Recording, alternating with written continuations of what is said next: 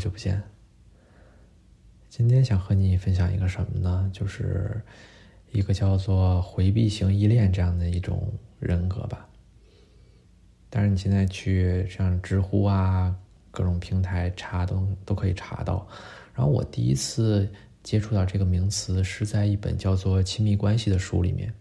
这本书挺挺厚的，是一本挺专业的心理学书籍吧，主要是讲亲密关系的。然后在那里面呢，他把人啊，把亲密关系按照这个回避、回不回避和焦不焦虑这样两种啊指标吧，分成了四类人。如果你是这个低回避和低焦虑的话，那说明你是那种安全型的依恋、安全型的人格。如果你是低回避但是高焦虑的话，就是那种。它叫做痴迷型啊，但是呃，稍微举个例子呢，就是你可能见到有一些啊，听说过一些人特别作啊，就是你可能一天没回他消息，或者几个小时没回他消息，他就打十几个、二十几个电话来轰炸你这种啊，他就是那种低回避、高焦虑啊，能能感觉到吧？他是这种人格，然后呢？还有这种恐惧型，他就是高回避又高焦虑，啊，他就不不怎么接近你，但同时又很焦虑，啊，焦虑他焦虑你会不会离开他呀？就这种。还有呢，就是回避型，回避型依恋，啊，他低焦虑但是高回避，是这种这种人格的。所以今天呢，就想来讲一讲这个回避型依恋。因为也是，就当时我第一次读这本书的时候，呃，没太读进去吧，可能是以一个很旁观者的视角来来看的，所以没有很代入，没有啊说分析一下啊我自己是一个什么样的人啊，就是说白了就是没没读进去吧。但是可能经过这这几年，最近这几年。发生的一些事情啊，然后对自己有一些新的认知啊，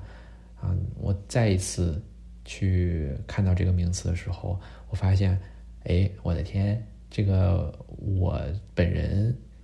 不能说相似吧，就是基本上就是每一条我都中了那种典型的回避型依恋的人格。这种依恋不是说只在像什么爱情中啊，或者是一些什么。恋爱中啊才存在，它同时存在于和父母之间的关系，和朋友之间的关系。我觉得这些都是存在的。它就是只是说讲了一个关系，但不是说仅限于亲密关系，任何关系我觉得都适用。然后呢，就想跟你说一说这个回避型依恋大概都有哪些特质啊？你可以看看你自己是不是这样的人，或者是。你身边有没有类似这样的人啊？首先呢，这个第一个特质呢，就是他比较喜欢一个人待着，嗯，他大部分时间一个人待着的时候很舒服，然后他不太能够表达，你问问他什么一些情绪上的东西啊，还说你感受怎么样啊，或者是你心情好还是不好啊，他就说不太出来。啊，经常是处于一个比较中间的状态。嗯，具体想说什么，哎，我生气，我什么啊，开心什么的，都好像没有，就情绪比较稳定吧。然后呢，他如果说不出来很多他的感受的话呢，就会显得这个人哎有点冷漠，因为你问他什么，他都觉得啊还好啊，嗯，没有不开心啊，什么就这样。所以他会显得这个人比较冷漠，但是呢，他又不安于这种冷漠，就是他也知道自己啊显得挺冷漠的，也会为自己的这个冷漠给别人带来的困扰所感到愧疚。啊，这是第一第一个特征吧？我觉得这是一大类啊。首先就是他，嗯，可能一个人喜欢一个人，然后同时就是可能表面上看上去比较冷漠。第二个呢，就是。他想要很多事情，但是又觉得自己得不到。这个可能包括，呃，爱呀、关爱呀，啊，还有理想啊，啊，什么一些目标啊等等的，都会想要，但是同时又觉得自己很难得到。那这种可能就是源于内心深处的一些自卑吧，对吧？就你只有说，哎，我比较自卑，我才会觉得我自己得不到嘛。就也不太会和一些亲密的人去展示自己的一些脆弱面，或者是黑暗面，因为一旦展示出来呢，就会怕别人接受不了，啊，不不接受他，然后啊不爱他这样，所以你常常也会发现那些自卑的人，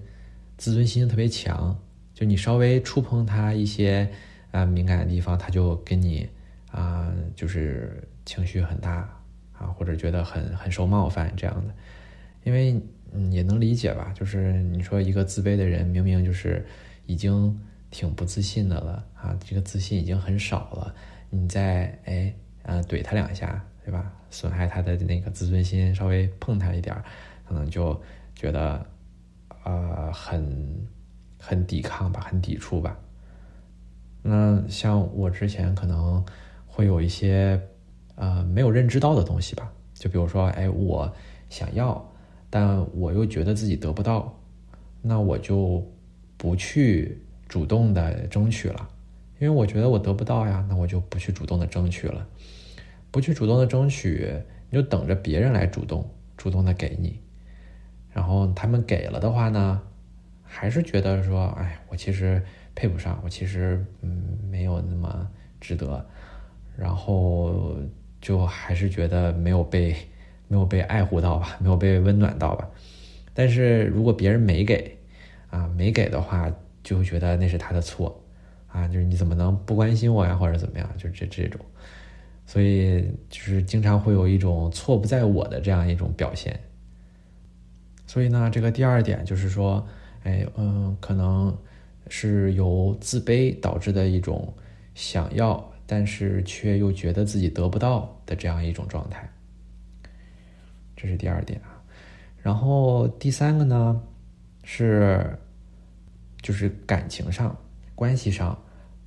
不能太近，也不能太远，主要是不能太近。一旦太近了，就会很不舒服。我知道有一些啊人吧，可能。心理也是比较健康那种啊，会跟比较亲近的人啊，跟啊自己的爱人啊，或者跟父母啊，经常的有沟通有交流，有很多朋友都是那种每天都要给自己父母打电话啊，就是不管什么事儿，反正都聊一聊，这样对吧？就是关系上很近，但我完全就接受不了这种这种距离。如果让我很。跟一个人亲密的话，我是很不适的，但也不能太远。你比如说，我如果我爸妈就完全不管我了，说一个月也没有给我发条信息什么的，我会觉得哎也不太舒服啊，就是这种。所以说就不能太近，也不能太远。是很多人吧，可能啊，或者一些人，就一些人，他是和朋友可以比较远。就是那种哎，君子之交淡如水，然后也可以非常的舒适，同时也可以和啊自己的亲人保持非常非常近的那种交流，呃，那就是那种很深层次的交流也可以，就是它这个范围可接受的范围是很广的，但对于我来说，或者对于像我这种我们这种啊回避型依恋的人来说，这个范围就极其的短。就一旦稍微远了一点呢，就会不舒服；但是，一旦很近呢，就也不舒服。所以，这是这个第三个特点啊，就是不能太近，也不能太远。第四个呢，就是这个心理承受能力很弱，嗯，讨厌情绪压力。比如说啊，有些人吧，可能频繁的跟你输出一些情绪上的东西，不论是好的还是不好的。就尤其是不好的会特别抵触，比如谁跟你抱怨一个什么东西啊，然后情绪上会很，呃消极啊或者怎么样的，然后那我这种人可能本能的就会很抵触、很抵抗，觉得哎呀为什么要跟我讲这些事情啊？我是就不能够承受这种很多的负面的情绪压力的。同时，好的地方就是好的那种情绪也不太能接受很多，啊，这个就很奇怪哈。一般你说特别积极的情绪，好像会会，比如说很多人很喜欢啊，很开心，也会感染你一起开心。但好像对于我这种人来说就不是，啊，就是你你很开心，那就是你行吧，你开心吧，啊，我挺好的啊，就不会感染到我。相反，就是如果很多的话，也会让我感觉到。不舒服，嗯，就是情绪对于我来说，或者对于我们这种人来说，就是是一件有压力的事情，不论好与坏。所以这是第四个。还有呢，就是顾虑比较多，沟通的时候顾虑比较多。沟通一些，比如说世界上发生的事情啊，就是很客观的那种东西。是很是我我是愿意聊的，就是也可以接受一直聊下去的。啊比如说最近什么巴以战争啊，比如说对啊职业的看法呀，对经济发展的看法呀，国家的一些看法就类似的啊，嗯，或者是对外人的一些分析，比如说这个人他是哎啊善良的还是假装善良的，就类似于这种的身外之物的这种分析。是，我是可以接受的，但一旦转向内了，就转向比如说对我自己的讨论了，或者对我们之间关系的这种讨论的时候，哎，就会有很多顾虑。为什么呢？就是因为这种关系首先会影响到我，因为我是，就我是属于这个情况之内的人，那我需要面对对方的情绪，比如对方可能会有情绪，比如对方可能。跟我交流的过程当中会有冲突，然后也可能会有一些变化等等，就这都是我会去考虑的事情，所以我在这种沟通里面的时候呢，就会顾虑很多，就会压力有点大，也就导致呢，我可能回避谈论比较内心的事情，因为我要面临着很多的不确定性。嗯，就会比较压力大吧，嗯。还有呢，就是很很抵触矛盾，啊，比较回避，也比较害怕有矛盾产生，因为可能矛盾就产生了情绪，情绪呢就会带来伤害。同时，我本身像刚才说的，也不是很喜欢剧烈的情绪，所以呢，就尽量的会希望自己和对方。不要产生这种负面情绪，就是回避各种各样的矛盾。比如说，可能有一些啊观点上的不一致啊，或者是或者是有一些冲突的时候，我就想直接躲掉，就不要再谈这件事情了，因为我也不想和你去掰扯这些东西。可能观点什么倒是其次，重点是这个感受我不是很喜欢。所以，就一旦有矛盾了呢，我就想离开，就是这种。下一个呢，我也不知道第几点了，我就顺着说了，就是我不喜欢依赖别人，也不喜欢别人依赖自己。啊，这个其实是在亲密关系里面还挺挺有杀伤性的一个一个特点啊，就是因为我，比如说我跟我父母之间也是这这种情况，啊，就是我会不喜欢依赖我的父母。啊，如果在大学的时候嘛，大学的时候没有工作，那肯定就是要要找父母要钱花嘛。我很很讨厌有要就是要要要钱花这个事情，所以能不要钱就不要钱。然后包括我现在也是，我一个人可能在国外生活，啊，就是为了不去寄人篱下这种，啊，不去依赖别人，啊，看别人的脸色这样的生活。嗯，然后也不喜欢别人依赖自己，就是如果我啊，就像刚才说的嘛，我不喜欢别人离我太近啊，就是会觉得压力很大，所以也不喜欢别人依赖自己。就是如果你这件事情是你可以做的的话，那就不要来啊，让我来帮助你。不是我不乐于助人，就是我是一个很爱帮助别人的人，但是。一旦涉及到心理层面上的东西了，就让我感觉到心理上和我过于近了的话，我就会本能的抵抗，嗯，所以这应该不冲突吧？我是一个很很爱帮助别人的人，但同时我又是很不喜欢被接近很多的那种人，这是啊，这个这一点就是不喜欢别人依赖自己，也不喜欢依赖别人。下一个呢，就是会比较在意这个投入产出比，嗯，就是会想把时间和精力花在一些比较确定的事情上。那什么东西确定呢？可能就是，哎，我看看书啊，或者是看看什么视频，或者是玩玩游戏啊，出去走一走。就是我知道，我只要在这上面花时间，那我就会得到一些回馈。但相反的呢，我如果哎啊把时间和精力花在一个人的身上，这个事情就变得不确定性就会来了吧？对于我来说是是这样子的，就是我花时间在一个人身上，他可能会在几年之后就就不见了啊，或者是怎么样啊？花了时间可能也会产生矛盾。那如果觉得嗯没有信心啊或者怎么样，那就会嗯不想再继续把时间和精力花在这上面了，所以就是会很在意投入产出比吧，嗯，这种精打细算其实也是源自于内心上的一种匮乏吧，我觉得，因为如果你是一个内心很富足的人的话，那其实你不是会很在意这个什么所谓的投入产出比，你甚至不会在意说。啊，有没有这个回报？就哪怕损失了，那又怎么样呢？就是那照样该付出就付出嘛。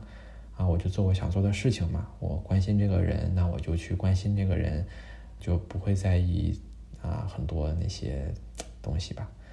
所以，就是如果内心很匮乏的话，或者是相对匮乏的话，那就会比较小心翼翼，比较紧张，嗯。所以呢，说到现在，大概就是有这么多点吧，这么多些特质。那可能有一些比较比较确定的一些标签，可能就是，哎，看上去比较冷漠，啊，很难接近，会很紧张啊，容易感到情绪压力，啊，会回避矛盾，这样。然后我看到有些帖子说：“哎呀，和这种人啊相处是是四这四类型里面最痛苦的一个啊，最好的肯定是安全型，然后啊还有一些比如说作的那种型啊，就是会给你打很很多就是电话呀，会需要很依赖呀这种，好像啊。”就这些都比较能够接受，但最不能接受的就是这个回避型依恋。我不知道是不是你是不是这样认为的？嗯，会给亲密关系中的另一个人带来很不好的体验。嗯，我可以理解，我可以理解，因为嗯，我跟我父母之间也是这样的一个一个状态，所以他们应该也会觉得啊，自己这个儿子为什么跟自己不亲呐什么的。我不想分析一些什么原生家庭的原因啊，我我试图分析过，但我觉得并不是什么原生家庭的一些因素，呃，我更多觉得是自己天生就有的一些东西，只不过可能原生家庭是一个引子，这个引子可以不是原生家庭，只不过它恰巧是原生家庭而已，因为我们最初的这个亲密关系，最初的。和人相处的这些经验，就是源自于家庭，啊，那如果比如说你从小是哎孤儿院长大的，你就没有家庭，那可能那就是最初的这些啊影响啊，那就是哎在那个孤儿院里面啊，在那个人群里面产生的啊，但是最本质的这些东西好像还是天生的，就可能我会比较敏感啊，所以说。啊，很多事情就会比较紧张吧，就会出现回避型依恋的这些种种的特点吧。所以不知道你身边有没有类似这样的人啊？啊，或者你是不是这样的人？我觉得这些特质呃，说到这么多吧，说了这么多特质，会有好的地方，也有不好的地方。虽然我说了很多不好的地方吧，但我觉得肯定也是有好的地方的啊。我因为我看到呃帖子里面说，哎，那这个回避型依恋的人到底有什么好的特质呢？就说，哎，这个人这种人可能道德感会比较强，比较靠谱啊。反正我觉得，嗯，也算是吧。就嗯，我大概是是这样的人。然后我相比于精神上，就精神上压力承受能力不是很强，但是身体上的承受能力会比较强。就是我可以。哎，每天比如说熬夜早起啊，就过得比较辛苦，就身体上这种你怎么弄我都行啊，但是就是精神上感觉就是哎一碰就碎，这就是这种很很很啊很垃圾的人格啊，所以希望之后会有一些改变吧，因为我也是。最近才真正意识到自己的这样的一些问题，嗯，只能说取长补短吧，把这些不好的东西稍微啊能改的尽量改一改，啊，能让身边的人啊、父母啊、朋友啊会更觉得我稍微好一点，没那么奇怪。啊，对，其实我一直都发现自己有这样一些特点吧，就是我跟一些陌生人成为朋友的时候，是可以很快成为一些一一种比较亲密的关系的，就是和朋友之间会很快进入到很好的朋友那种状态，不是那种酒肉朋友，是从酒肉朋友很快就会过入过渡到那种精神上有交流的朋友，但是呢，一旦再往深走。就走不动了，就我会本能的抵触、抵抗。比如说，如果谁会天天找我，啊，说一些事情的话，我会比较压力大，会情绪上抵触。当然，现在我意识到这个问题之后，我肯定会尽量的有所改变嘛。因为只要其实察觉到这个事情的话，那这个问题其实已经解决了一半多了。所以啊。如果以后还有朋友啊什么的，愿意经常来所谓的骚扰我，我觉得还是，啊，可以能够压制一些自己那样的情绪，然后多去接受对方，多去啊给予对方一些关爱、同理心，这样。那今天。大概就是想分享一些这样的东西，我没有讲很多我的事情，我只是说把这些哎回避型依恋的这样的一些特质给罗列出来，嗯，你可以看看你身边有没有这样的人，嗯，或者你是不是处在这样的一种亲密关系当中，嗯，如果你有一些同感或者是想法，也欢迎交流啦。那今天就这样，祝你这周过得愉快。那拜拜。